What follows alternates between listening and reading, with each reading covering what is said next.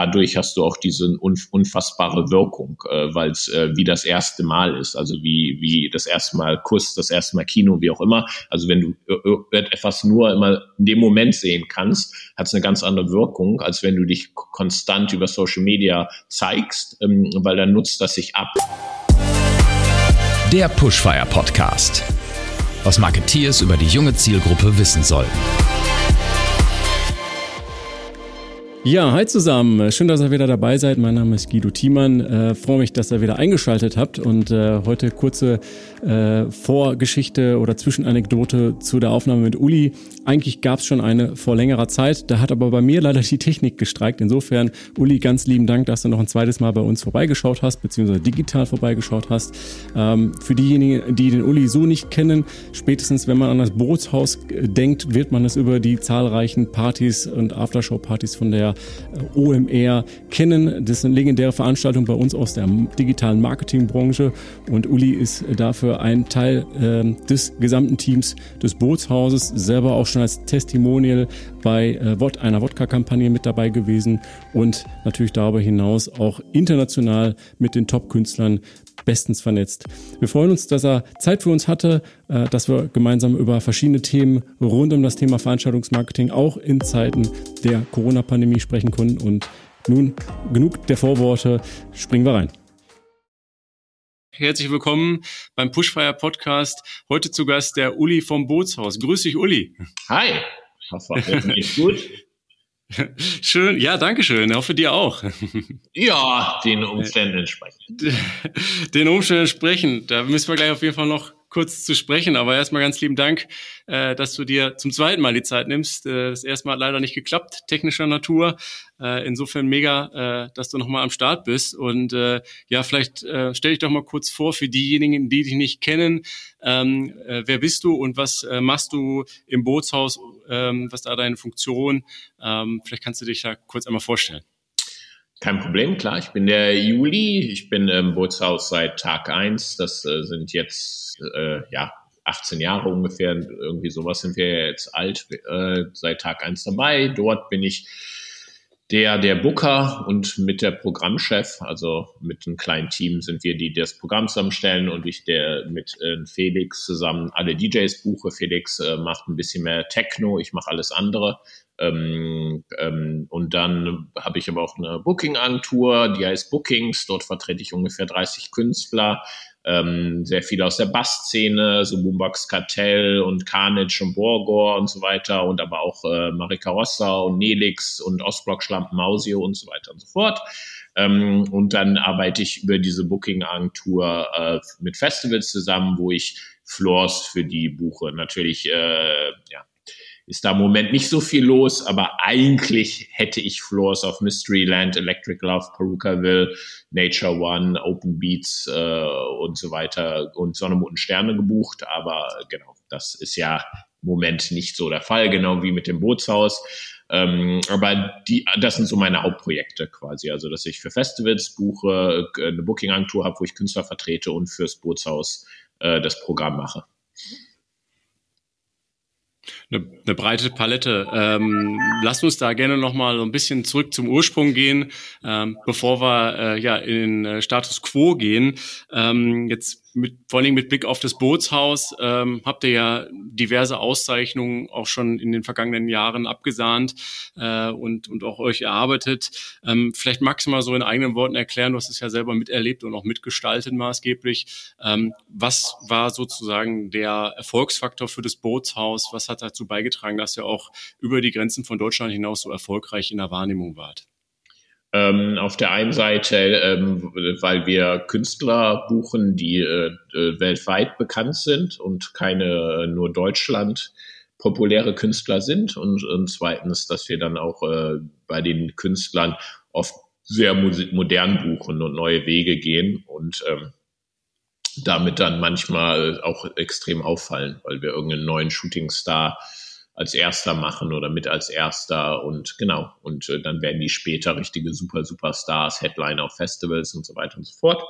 Äh, und die Kombination aus beiden, dass man quasi eher super international bucht und nicht nur Deutschland bedingt äh, bezogen und äh, dann, dann halt auch öfters modern bucht und neue Wege geht. Also die Kombination aus den beiden Sachen, würde ich sagen, ist der Grund, warum das Bootshaus dann äh, so aufgefallen ist. Ja. Mhm. Ähm, wie würdest du so einen typischen Bootshausgänger beschreiben? Gibt es da bestimmte Parameter, die ja, natürlich, ich sag mal per se, Nightlife, Clubbing und Musik ist natürlich für jedermann, ähm, aber ihr habt da wahrscheinlich auch einen speziellen Stereotypen ähm, bei euch. Gibt es da bestimmte Altersranges, bestimmte ähm, Merkmale der Personen, die euch besuchen im äh, Bootshaus als eure Gäste? Nur Jein, äh, weil wir so offen sind musikalisch. Äh, wir buchen ja äh, Trance, äh, Trap, äh, Dubstep, Techno, Tech House, House, EDM, äh, Future House und so weiter. Und äh, deswegen gibt's da einfach riesige Unterschiede. Wenn du so eine Trance-Party machst mit, mit Cosmic Gate und ATB zum Beispiel, äh, hast du ein ganz anderes Publikum, auch deutlich älter, als wenn du ganz neue Dubstep-Künstler äh, buchst oder so eine Party mit Rez und äh, 1788L oder wie auch immer, also sowas super modern dann ist und so. Äh, so. Da hast du bei der einen Party auch über 40-Jährige und bei einer anderen Party hast du kaum jemand über 26, sage ich mal. Ähm, deswegen ist das äh, sch mhm. schwer zusammenzufassen. Also es gibt vielleicht grobes äh, Bootshaus-Stammpublikum, aber auch nur grob, was dann äh, etwas jünger und wilder ist, also so 18 bis 28, äh, was auf diese modernen Sounds steht. Aber weil wir dann ja auch so Techno-Themen und Trance und so weiter machen, äh, haben wir dann auch auf einmal auch eine Party mit äh, über 30-Jährigen äh, da. Also deswegen etwas schwieriger, weil wir nicht nur ein elektronisches Genre buchen, sondern mehr oder weniger alle, kann man sagen. Mhm. Komplett nachvollziehbar. Jede Musik hat auch ihre eigene Kernzielgruppe im, im Chor. Ähm, aber wenn du jetzt so ein bisschen auch, ich sag mal, auf dieses äh, wenn wir es ein bisschen auf Communities runterbrechen, ihr habt natürlich mit dem Bootshaus auch eine eigene riesige Community äh, geschaffen, ähm, nicht nur das Bootshaus selber als physischen Ort, äh, als Touchpoint, sondern natürlich verlängert ihr eure Reichweiten auch über die sozialen Netzwerke. Aber im, ich glaube, Ende letzten Jahres war es äh, ja auch etwas äh, Neues an den Start gebracht und etwas, was sehr unique ist äh, auf den Märkten, nämlich äh, ihr habt, ich sag mal, durch die Pandemie auch das Thema ähm, ja alternative Touchpoints für euch ähm, aufgebaut unter dem, äh, ja, unter dem äh, Deckmantel von Bootshaus VR. Ähm, vielleicht magst du mal kurz erklären, was ist das und wie läuft das eigentlich ab? Ähm, ja, das Bootshaus gibt's äh, in der Realität, aber auch in der Virtual Reality. Somit sind wir der erste Club, den es äh, in der VR gibt und äh, in, in der Realität. Äh, es gibt eh nur ganz wenige äh, VR-Spaces für Musik, elektronische Musik generell. ist super überschaubar, aber wir sind der einzige äh, Firma im Moment, die es tatsächlich auch in der Realität gibt mit dem gleichen Namen, die es auch in der Virtual Reality gibt. Äh, dort äh, hosten wir dann äh, hoffentlich so circa 10 bis 12 Events im Jahr, äh, wo DJs, die auch im Bootshaus spielen würden, dann in unserem VR-Club spielen. Das ist eine genaue Kopie optisch äh, von dem echten Bootshaus. Also man hat das Gefühl, als ob man im echten Bootshaus wäre. Und äh, die, äh, genau, nur dass man dann als Computer-Avatar ähm, dreidimensional im, im Virtual Reality Bootshaus ist und äh, genau das, äh, das Set von dem DJ dann genauso dort hören kann. Und unser nächstes Event ist äh, am 10. April mit einem richtig fetten äh, Dubstep-Line-Up, äh, äh, eine Blacklist, äh, ist unser nächstes VR-Event. Sehr schön. Ich werde auf jeden Fall vorbeischauen. Danke für den Hinweis. Ziehe ich mir gerne mal rein. Ähm, mal so eine, so eine Frage allgemeiner Natur die meisten, äh, egal jetzt ob es Festivals, Künstler, äh, welcher Art auch immer im, im Veranstaltungswesen unterwegs sind, jetzt in Zeiten der Pandemie, wo Clubs und Festivals äh, nicht so stattfinden können, wie sie gerne würden oder wie wir das auch gerne hätten, ähm, ist ja der reguläre Weg bisher eher das Streaming gewesen. Kannst du äh, sagen, warum ihr euch dann für diesen doch etwas außergewöhnlichen Weg mit VR entschieden habt? Ähm, weil es nicht auf die Pandemie und Corona bezogen ist, ist ja einfach, weil es ein eigener Markt ist, eine eigene Industrie, äh, die äh, konstant am Wachsen ist, immer größer wird. Facebook launcht ihre eigene VR-Welt, wo sie richtig viel Geld reingepumpt haben, die Horizon heißt. Äh, das ist eher mit äh, Computerspielen von mir aus vergleichbar ähm, auch ein ganz anderes Publikum, äh, was äh, VR-Headset ist. Das ist, niemand kauft sich ein VR-Headset, äh, um irgendwie nur, nur auf eine Party zu gehen oder sich nur ein Konzert von Coldplay anzuschauen, äh, sondern man kauft ein VR-Headset, weil man äh, generell Interesse an der, der ganzen Branche hat ähm, und das äh, mehr, mehrseitig äh, verwenden will, eventuell auch dann später für Sportübertragungen und äh, ja, Computerspiele logischerweise auf der PlayStation 5 oder auf einer Xbox, wie auch immer. Ähm, und äh, genau, und das ist einfach ein eigener Markt und äh, die, die äh, Leute und neue Leute wollen wir damit bewegen. Und es ist kein Stream oder eine Lösung für eine Pandemie oder so, sondern es ist einfach äh, eine ganz eigene autarke Branche, mit der wir arbeiten wollen. Und das ist der Gedanke dahinter. Mhm. Ähm, welche Reichweiten habt ihr da so erzielt? Was waren so eure Peak-Werte? Also leider gab es ja bisher nur zwei Events, aber das Stärkere hatten wir tatsächlich 1,2 Millionen Live-Views und über 30.000 mhm. konstante Viewer über Twitch über, bei zwei Stunden Event, was ja der Hammer ist, ehrlich gesagt. Die Zahlen natürlich.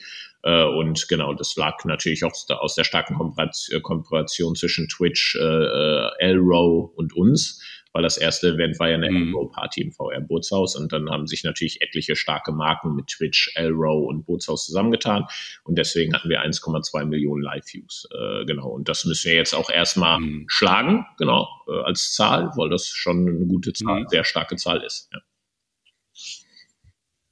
Absolut. 1,2 Millionen. Den Club gibt's nicht, äh, der so viele Zuschauer oder so viele Aufrufe fasst. Ähm, trotzdem natürlich auch da äh, die Frage, du hast es ja selber schon gesagt, es ist äh, im Prinzip jetzt äh, weder das eine noch das andere, sondern es ist ein Stück weit separiertes eigenes Business. So betrachtet ihr das. Ähm, wenn man das jetzt mit einem regulären Clubabend im Bootshaus mal vergleicht, ich korrigiere mich, wenn ich falsch liege, aber bei euch passen so zwei bis zweieinhalbtausend Menschen Packs rein äh, mit, mit Eintrittsgeldern und natürlich Gastro und Co. Ähm, kommt so ein digitaler äh, Abend auch in eine ähnliche Umsatzgröße oder ist das eher ein Add-on-Business oder ist das noch gar nicht das Thema und das kommt erst später bei euch? Genau, da muss man etwas geduldiger sein, weil im Moment äh, geht es eher darum, Geld zu generieren über Sponsoren, die man äh, sehr schön in der VR-Welt platzieren kann äh, aber äh, so, so, dass man sagt, hier die Eintritte äh, müssen durch die Decke gehen, da muss man äh, generell noch äh, geduldig sein, weil es ja Neuland ist. Und äh, da kannst du nicht direkt äh, sagen, hier erste Event 10 Euro Eintritt, äh, das ist wie in der Realität. Das wäre naiv. Ähm, da muss man etwas geduldiger sein und das aufbauen. Und äh, das, das wissen wir auch alle und das ist auch in Ordnung. Und im Moment ja, generieren wir dann eher Einnahmen über zum Beispiel Sponsoren. Ähm, und genau, und das natürlich kannst du das dann nicht mit einer vollen Party mit 25 Euro Eintritt und Gastro vergleichen, äh, aber du hast ja auch andere Kosten. Also im äh, Nachtclub hast du ja dann an einem verrückten Abend allein, äh, was weiß ich, 70 Leute arbeiten äh, und der, der DJ und so weiter ist richtig teuer mit Hotel und Reise und Getränke für den DJ, Backstage, bla bla bla. Das sind ja ganz, ganz viele Kosten, die fallen dann im VR-Club ja alle weg. Also hast du natürlich auch einen ganz anderen Kostenapparat. Also eine echte Party zu machen, kann ja, wenn du Pech hast, äh, direkt sowas wie, keine Ahnung, 80, 90.000 Euro kosten im Club. Äh, und, und im VR mhm. natürlich kostet dann Event nicht 80.000 Euro. Ja. Mm, mm, verstehe. Dann äh, ist ja sehr interessant, wenn ihr das so ein Stück weit als Hub kombiniert mit den verschiedenen äh, Bereichen. Ne? Ihr habt jetzt, ich sag mal, einmal selber die Technologie, ihr macht natürlich weiter das Booking. Ähm, parallel dazu geht es um Social Media Plattformen, über die ihr die Reichweite verlängert, natürlich auch Konsumenten und Sponsoren. Also im Prinzip bringt er da, ich sag mal, so wie es früher war, nur jetzt immer digital ganz viele verschiedene Bereiche zusammen. Äh, und es trifft sich wieder im Event. Kann man das so übersetzen? Ist das korrekt oder würdest mhm. du das anders sehen? Nö, genau, ja. Sehr schön. Ähm, wenn wir jetzt so ein bisschen äh, den Blick auch allgemein auf äh, die Pandemie äh, wenden und uns mal anschauen, wie sich auch generell jetzt unabhängig der Pandemie das Freizeitverhalten auch, ich sag mal, in einer Range der 20 bis 40-Jährigen verändert hat, dann sehen wir natürlich schon, ich sag mal, dass das Content-Angebot oder generell auch durch die Digitalisierung, durch Games, äh, durch verschiedene Video-on-Demand-Plattformen. Also das, das, das Wort Langeweile ist ja total 90er geworden. Ähm, jetzt kommt es tatsächlich dazu, also du kriegst den Abend immer irgendwie gefüllt. Äh, und jetzt kommt noch dazu, dass die Clubs zwangsbedingt gerade nicht öffnen können oder auch die Festivals äh, aktuell die ersten Absagen gibt's ja auch schon in der Branche was ist sozusagen, oder wie siehst du das? Was ist deine Prediction für die, für die Zukunft? Auf der einen Seite sehen sich ja unfassbar viele Menschen wieder an diese Zeit zurück, dass man wieder physisch zusammen miteinander feiern kann. Auf der anderen Seite kennen wir ja selber auch, gibt es ja auch diesen Gewohnheitstrott, äh, in dem man auch schnell rein verfällt, wenn man dann eben halt unter Umständen in einer, äh, ich sag mal, in einer, einer gewissen Regelmäßigkeit immer, immer alleine Entertainment hat oder eben halt von zu Hause aus.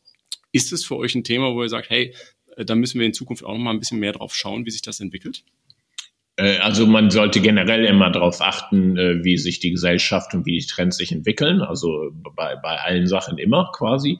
Aber äh, dass man sich in dem Bereich jetzt Sorgen macht, das natürlich nicht, weil, weil es gibt ja keinen adäquaten Ersatz für Live-Musik. Und das hat ja auch nichts mit Club zu tun. Also auch wenn du irgendwie Fan von Metallica bist, willst du mir dann erzählen, dass wenn du dir die Metallica Live Blu-ray anschaust auf deinem Fernseher, mit einer Anlage von mir aus, wenn du reich bist, die dann 5000 Euro kostet auf deinem Fernseher, willst du das vergleichen mit einem Konzert in der Langsys Arena mit Licht und äh, Live Metallica und deren Visuals und eine Anlage, die, keine Ahnung, 300.000 wert ist oder 500.000, was weiß ich. Ähm, nee, ist ja lächerlich. Also äh, deswegen äh, macht man sie. Und wir hatten den CO2-Jacket oder Flammenwerfer oder LED-Wände oder Moving Heads oder Strobos und so weiter und so weiter und eine Function One-Anlage, die sechsstellig vom Wert her ist, äh, in, in seinem Wohnzimmer hängen. Also ähm, äh, soll jetzt nicht arrogant klingen, aber ich habe schon eine ziemlich gute Anlage zu Hause und äh, das kann ich aber trotzdem, weiß Gott, nicht mit 105 dB im Bootshaus mit einer Function One vergleichen mit Lichttechnik und äh, und auch das äh, Zusammenkommen der Menschen. Also äh, von mir aus hast du dann acht Leute bei dir im Wohnzimmer ähm, und die hören zusammen Musik, aber das kann man ja nicht mit 2000, die komplett ausrasten und grölen, weil das geht ja gar nicht bei dir zu Hause. Du kannst ja nicht 105 dB machen und äh, äh, acht Stunden lang rumschreien wie im Club, weil dann wären die Nachbarn da und die Polizei. Also äh, sp sprechen einfach so viele Faktoren dagegen, dass wenn man Live-Musik mag, äh, dass das äh, zu Hause natürlich nicht abrufbar ist, auf gar keinen Fall. Selbst wenn Hologramme in 8K abrufbar wäre und du Metallica als Hologramm in dein Wohnzimmer projizieren könntest, äh, ist trotzdem selbst das ist dann nicht das Gleiche, allein bedingt durch die Technik, äh, weil, weil das ist so eine fette Produktion, das, das macht keiner zu Hause, außer du bist vielleicht Milliardär. ja, äh, ich äh, könnte mir auch James Hetfield virtuell noch nicht so richtig vorstellen, aber ähm, guter Vergleich. Das hilft dabei, das äh, besser zu verstehen und zu greifen. Ähm, wenn wir so ein bisschen auch mal in den Ausblick gehen ähm, Richtung, ich sag mal, der Predictions äh, aus, aus der Veranstaltungsperspektive. Ähm, ich, ich will da jetzt gar nicht zu sehr medizinisch oder politisch werden. Prinzipiell gibt es ja verschiedene Dinge, die jetzt immer wieder, ich sag mal, wie so eine Art, äh, ähm, ja, die uns so ein Stück weit zurückgeworfen haben bei den Themen wie Impfung und Co. es ist generell auch eine große Unsicherheit zu verspüren, äh, unabhängig jetzt von der Veranstaltungsbranche. Aber wenn man jetzt sagt, okay, egal wie, die Pandemie wird jetzt noch ein bisschen dauern, wie könnte denn eine mögliche Option äh, im Einhergehen mit der Pandemie sein, dass man trotzdem als Veranstalter wieder in welchem Rahmen auch immer den Club eines Tages auch mal wieder betriebsbereit öffnen könnte? Ist der Impfpass oder wird der Impfpass eines eines Tages ja das neue Outfit an der Tür, um reinzukommen? Oder ist das ein Thema, wo ihr sagt als Veranstalter, boah, wollen wir eigentlich gar nicht? Also das ist eine Teamentscheidung, äh, also auch eine richtig große, die kann ich hier nicht alleine äh, treffen oder auch äh, fürs Putzhaus reden, auf gar keinen Fall, weil genau, da könnte Leute aus dem Team dann sagen, spinnst du, ich sehe das ganz anders oder so, oder der mhm. Eigentümer, der ich ja nicht bin, der wird auch eine Meinung zu haben. Deswegen kann ich das dazu nicht äußern und aber ich glaube natürlich, dass Krankenheiten sich ja auch etwas ändern, negativ wie auch positiv. Da gibt es ja Entwicklungen und da muss man das eher eh beobachten. Das es kann auch sein, äh, dass Corona irgendwann noch gefährlich ist, aber natürlich nicht mal so annähernd so gefährlich, äh, wie es mal war äh, könnte passieren und dann wäre ein Impfpass in dem Sinn, in dem Fall natürlich nicht so sinnvoll, weil dann müsstest du es auch heutzutage für andere Krankheiten schon haben, die gefährlich sind, aber nicht immer nicht immer tödlich sozusagen. Deswegen, das muss man ja eh beobachten, wie sich äh, Corona entwickelt. Und, äh, und dann ist das eine Teamentscheidung von jeder Firma äh, einzeln. Und außer die Regierung schreibt dir was vor, äh, dann äh, klar ist es ja auf eine Art und Weise so, dass du es akzeptieren musst. Aber solange die Regierung es nicht vorschreibt, wird da jede äh, Firma ja auch anders entscheiden. Manche werden sagen ja, manche nein. Ähm, aber ich glaube nicht, dass das äh, so ist, dass man denken sollte, dass alles genauso ist wie heute, auch noch in acht Jahren. Also äh, da hat sich dann bestimmt einiges äh, geändert dann in der Medizin, wie sich Corona als Krankheit entwickelt hat. Vielleicht gibt es dann auch schon wieder eine neue, also wie auch immer. Also das, das ist alles nur sehr auf, auf den Moment bezogen und in der Zukunft äh, könnte das schon auch sehr anders aussehen, äh, auf Corona bezogen. Äh, total nachvollziehbar. Ich glaube, da äh, ist das letzte Wort noch nicht gesprochen, ähm, aber umso interessanter zu hören, ähm, auch wie, ähm, ja, wie heiß das Thema auch bei euch intern ist und mit Sicherheit gibt es da auch verschiedene Meinungen zu und das muss man irgendwie alles mal auf den Tisch bringen. Aber äh, danke für den Einblick. Ähm, das ist natürlich auch eine Frage, die sich viele andere äh, aus der Werbebranche, aus Konsumentensichten, natürlich aber auch Veranstalter, Künstler, Booker, also die, Stage-Bauer, ja, also dieser ganze, äh, das, die ganze Industrie, die da ja auch so eng miteinander verzahnt ist, die hängt ja an solchen Entscheidungen dran. Und insofern ist das total interessant, auch mal so zu hören, aus dem Insight heraus oder aus einer persönlichen Meinung heraus, wie steht man eigentlich dazu und was können mögliche Szenarien sein.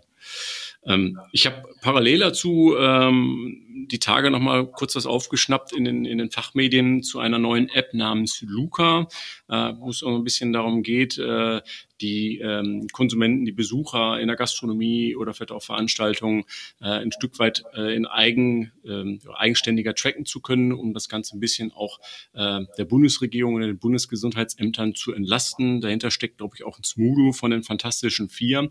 Sind es Dinge, die ihr auch mit auf dem Schirm habt, die ihr auch mit verfolgt oder wo ihr auch überlegt, sowas auch mal testweise einzusetzen, wenn es überhaupt möglich ist von den Rahmenparametern? Ja, also es gibt ja auch eine Bootshaus-App äh, und natürlich äh, wären das dann Überlegungen, dass man äh, solche Funktionen in seine eigene App äh, mit äh, einbaut, äh, genau wo es vereinfacht wird und ein leichterer Überblick vielleicht gibt für einen gewissen Zeitraum, genau wann jemand seinen letzten Test hatte und so weiter und so fort. Aber genau generell will das Bootshaus aber auch erst aufmachen, äh, wenn wir wirklich äh, mehr oder weniger alle Leute reinlassen können und, und feiern können und so weiter und so fort. Also äh, so halbe Lösungen will zum Beispiel das Bootshaus gar nicht als, als Laden. Also äh, dass das dann nicht wirklich äh, annähernd mit dem normalen Programm zu tun hat von vor früher. Äh, natürlich, äh, manche Anpassungen müssen wir vielleicht akzeptieren, aber so generell wollen wir erst aufmachen, äh, wenn wir wirklich auch die Leute reinlassen können, äh, komplett und, und so und nicht irgendwie nur 400 mit Maske und so weiter und so fort. Da wird das, lässt das Bootshaus dann lieber nochmal drei, vier Monate länger zu als äh, dass wir so ein Programm fahren, was äh, nur, nur, auf, äh, auf äh, Halbgas ist sozusagen. Ja. Also ganz oder gar nicht, kann ich nachvollziehen.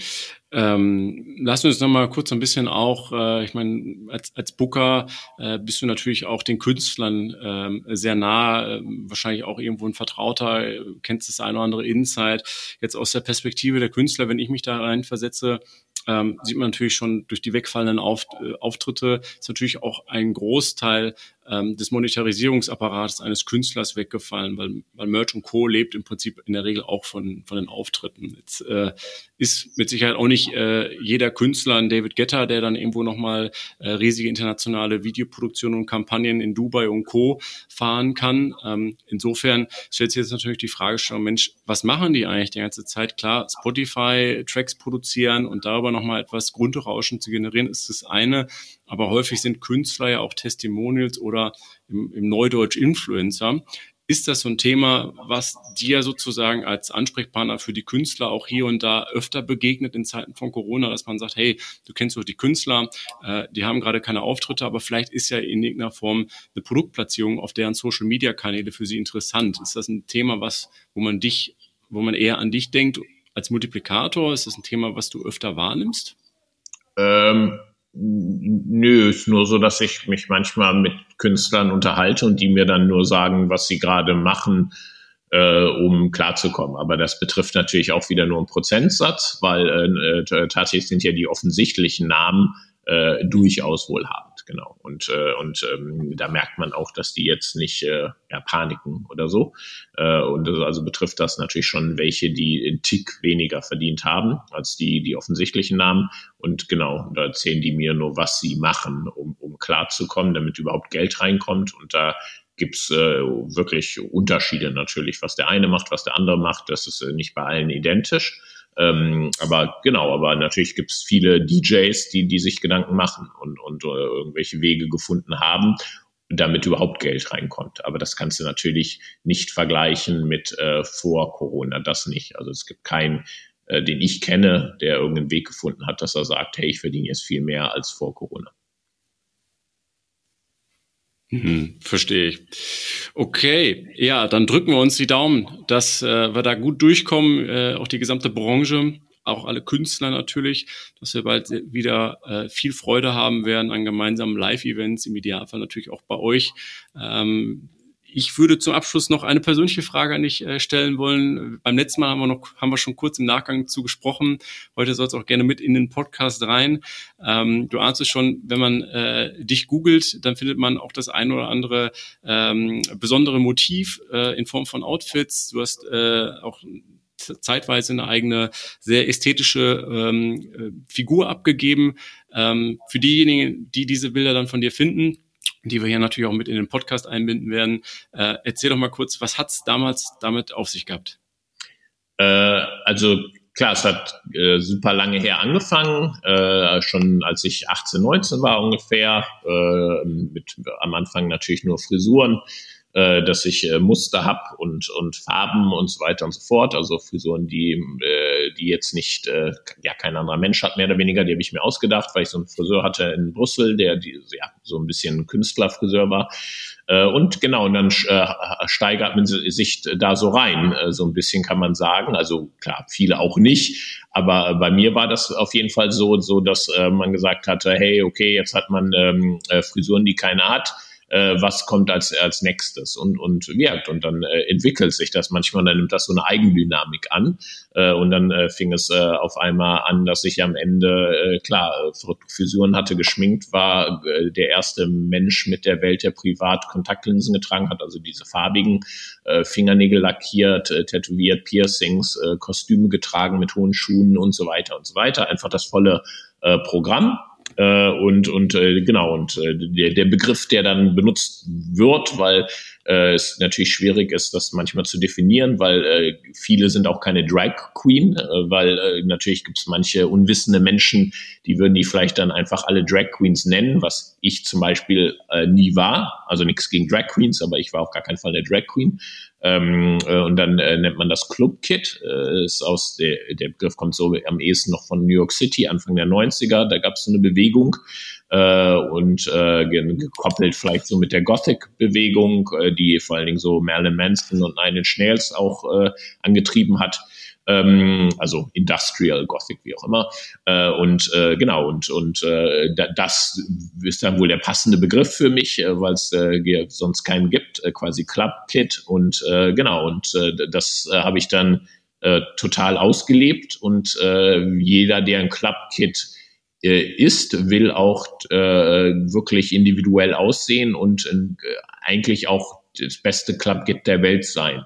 Also ähm, das, das trifft man dort oft in der Szene. Also so dass die die Leute, die dort äh, das machen, sehr eitel sind und sehr motiviert und äh, jeder hat irgendwie den Ansporn, äh, ja wirklich äh, der verrückteste zu sein, sozusagen in die Richtung. Genau. Und das war bei mir dann natürlich auch so die Motivation, dass man wirklich äh, äh, auffällt, aber äh, auf eine künstlerische individuelle, kreative Art und Weise, äh, nicht auf eine plumpe, dann könnte man ja einfach, keine Ahnung, nackt rumlaufen, wie auch immer, sondern nee, es geht darum, äh, wirklich in, äh, auf eine Art und Weise ein lebendiges Kunstwerk zu sein, kann man sagen. Ähm, und äh, ja, und da kann man sich ganz schön reinsteigern, weil es wie äh, Malerei äh, auf eine Art und Weise ist, äh, dass man ein Gemälde, äh, sich die Leinwand anguckt und verschiedenste Methoden hat, dass ein Gemälde toll aussieht, also von Techniken und, und Winkeln und, äh, und so weiter und so fort. Und genauso äh, betrachtet man dann eher seinen Körper und das, was alles möglich ist, also mit Kleidung, mit deinem eigenen Körper, alles, was du halt hast, Augen, Haare, Nägel und so weiter und so fort. Und dann, genau, und dann äh, betrachtest du dein, dein, dein ganzes Wesen eher wie eine, eine Leinwand und, und guckst, äh, wie kann ich die nutzen, um möglichst kreativ individuell auszusehen. Und da, ja, da kann man sich ganz schön reinsteigern. Ähm, und da gibt es ganz schön viele Methoden, wie man äh, super verrückt aussehen kann. Und das entwickelt sich auch immer weiter. Also es gibt äh, moderne Club-Kits, die ich äh, mitbekomme natürlich, äh, also die neue Welle, wenn man so will. Ähm, und äh, die haben dann wieder neue Looks drauf und Tricks, die ich, ich auch unfassbar finde, also wo ich richtig geflasht bin weil das vor 20 Jahren noch keiner gemacht hat, um ehrlich zu sein. Also das entwickelt sich auch weiter, dieser Look, wenn man so will. Und äh, die Leute werden auch auf eine Art und Weise immer kreativer, finde ich auch, die diesen Look machen. Ja. Total spannend. Ich meine, diese Kreativität und Leidenschaft, die du da ansprichst, die ist ja irgendwann auch, äh, auch bei dir, das sieht man ja auch zu einer, einer totalen Professionalität geworden. Und jetzt muss ich doch noch eine Folgefrage hinterher schieben. Äh, wenn wir nochmal eine Zwei Zeitreise 20 Jahre zurück machen, äh, und es gäbe oder hätte damals in der Zeit schon Social Media gegeben, ähm, wärst du nicht par excellence auch ein super Influencer gewesen oder hättest du es auch sein wollen oder können? Ähm, das ist schwierig zu sagen, weil äh, das ist schon ein sehr extremes Produkt, äh, ein Club Kit. Äh, das äh, spricht eigentlich nicht unbedingt die Masse an, äh, sind vielleicht äh, alle davon leicht fasziniert, aber äh, manche auch angewidert, fast schon kann man sagen. Also da, das ist nicht so, dass das nur positive Reaktionen. Deswegen ist das schwer zu sagen, ob man da wirklich äh, eine Masse mitbewegt, äh, die dann alle sagen, dieser Gedanke, oh, das ist cool äh, oder ob es nur ganz spezielle Menschen sind. Natürlich äh, könnten das trotzdem eine okaye Zahl sein, aber es ist ein Unterschied, ob du dann irgendwie 100.000 hast, die das super finden oder auf einmal 10 Millionen logischerweise.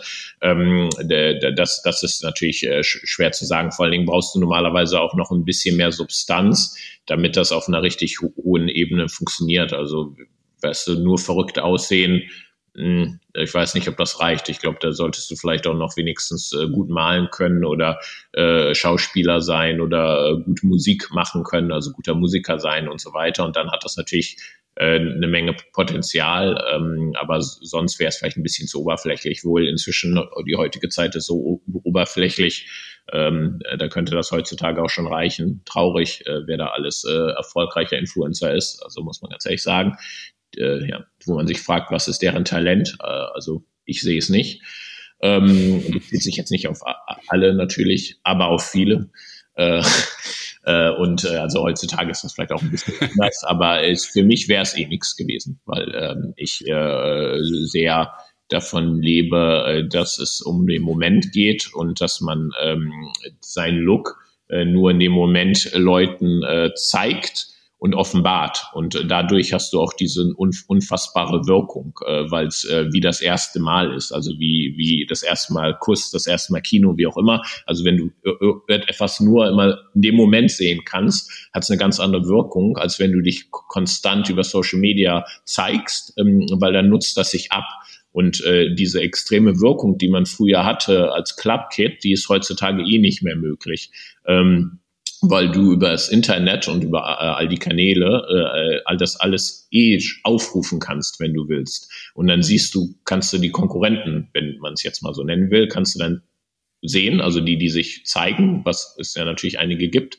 Und dadurch äh, ist ja direkt schon die Wirkung eine ganz andere, weil, weil du ein Bewusstsein dafür entwickelt hast und, und äh, es einfach schon mal da war, wie genau, wie ein Maler, den du zum ersten Mal siehst, der total abgefahren malt, oder wenn du ihn schon hundertmal im Internet dann seine Gemälde gesehen hast.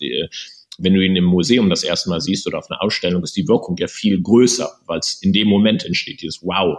Und äh, ich hätte auf jeden Fall trotzdem den Weg gewählt, aber ich weiß auch, dass meine Wirkung leider viel geringer wäre weil es einfach das Internet gibt. Und da würden die Leute nicht sagen, Alter, sowas habe ich ja noch nie gesehen, was du früher dann wirklich gehört hast, äh, weil es auch gestimmt hat.